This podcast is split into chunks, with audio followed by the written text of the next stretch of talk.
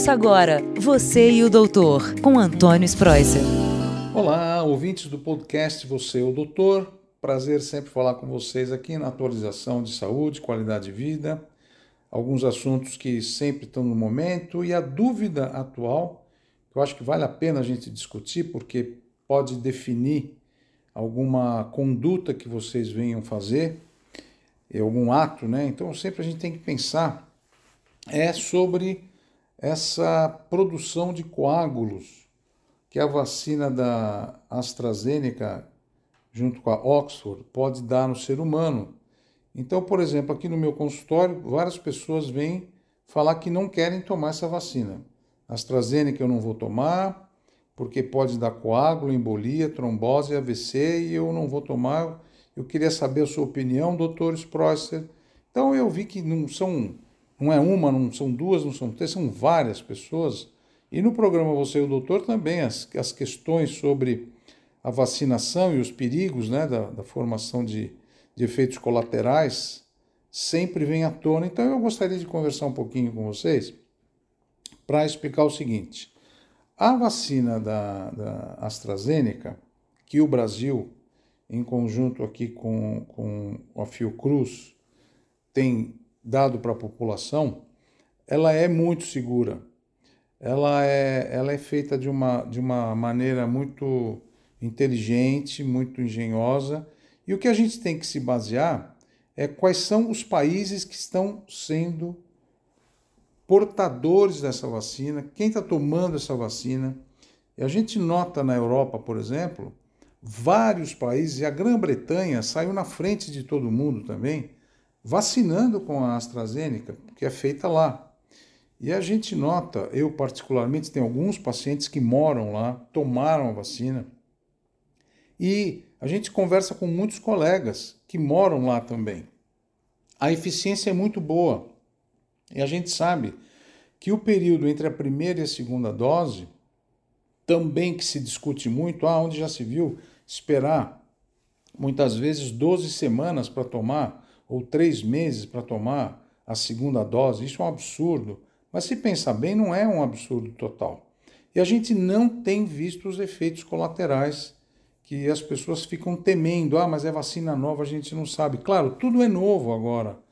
Na Covid-19, tudo é novo, inclusive a vacina é nova também. Mas a gente não pode esquecer que a gente dá vacina na população há muitos e muitos anos. E essas vacinas que estão no mercado, elas são seguras. Claro, pode dar alguma reação, como normalmente dá, como a febre, dor no lugar da aplicação, mal-estar, cansaço. A gente nota, mesmo a Pfizer, mesmo a Coronavac, qualquer tipo de vacina, a vacina que você toma para gripe, por exemplo, todas elas podem ter efeito colateral. Mas voltando a falar um pouco da AstraZeneca e de Oxford, pode tomar a vacina sim. Uh, se você estiver no, no, já no grupo etário aqui no Brasil para tomar, pode tomar, porque também tem essa coisa do turismo da vacina. Ah, doutor, eu quero ir para o México, depois eu quero entrar nos Estados Unidos, então, mas não é assim também. Você vai ter que pegar avião, você vai ter que ficar no México, o México também está com a pandemia aberta, você tem que pesar os riscos, quanto você vai gastar, se vai conseguir mesmo tomar vacina. Não é assim, ah, eu vou, vou viajar, tá cheio de clientes ah, eu vou querer, o senhor me dá um atestado. Não, não é assim.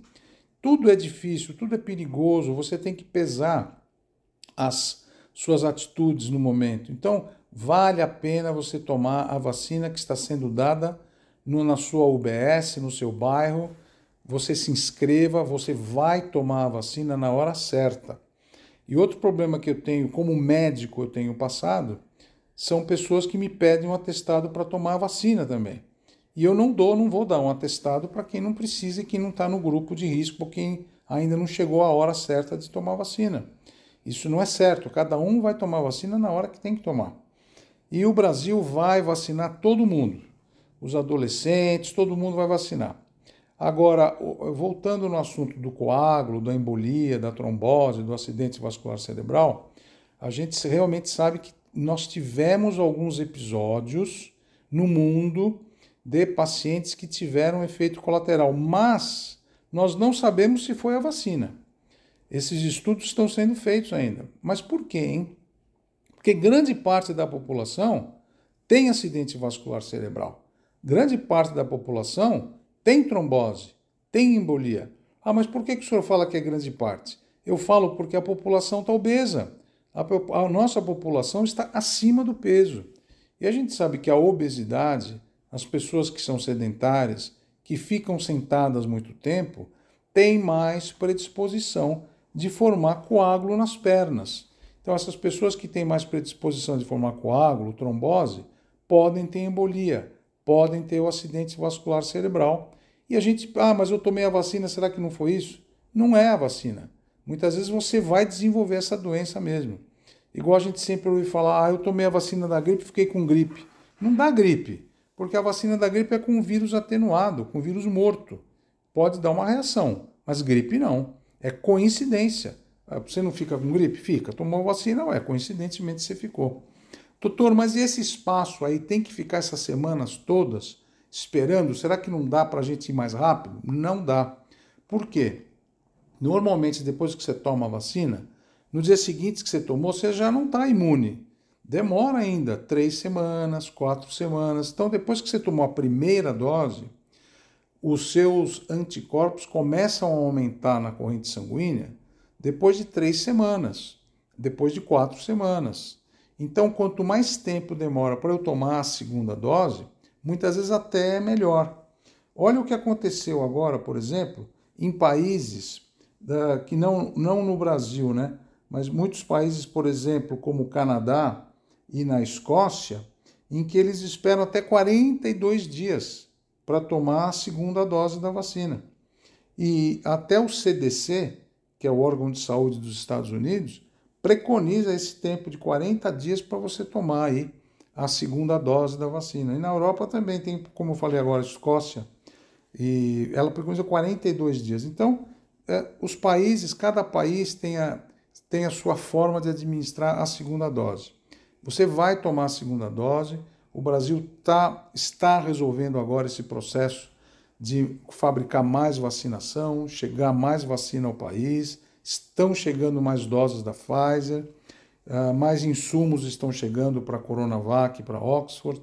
Então vai dar tudo certo. E tome a vacina, aquela que for para você tomar, tome. Não fique esperando, ah, eu vou tomar a. Não, não espera. Toma na segunda dose também, sua imunidade vai melhorar, você não vai para o hospital, não vai ser internado e não vai passar também a, a doença. É isso que a gente quer. A gente quer que ninguém passe um para o outro.